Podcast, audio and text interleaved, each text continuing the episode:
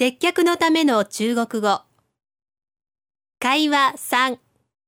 レストラン。ご予約されてますか？欢迎光临，您订座位了吗？我订了。您贵姓？我姓方，叫方红。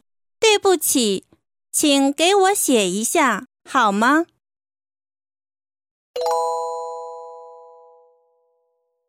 意味を確認しましょう。欢迎光临，您订座位了吗？いらっしゃいませ。席はご予約なさってますか？我订了。予約してます。您贵姓？お名前は何とおっしゃいますか？我姓方，叫方红。私はファン、ファンホンと言います。对不起，请给我写一下好吗？すみません。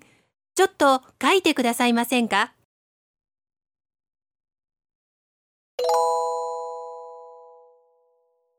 もう一度聞いてみましょう。欢迎光临，您订座位了吗？我订了。您贵姓？我姓方，叫方红。对不起， 请给我写一下好吗？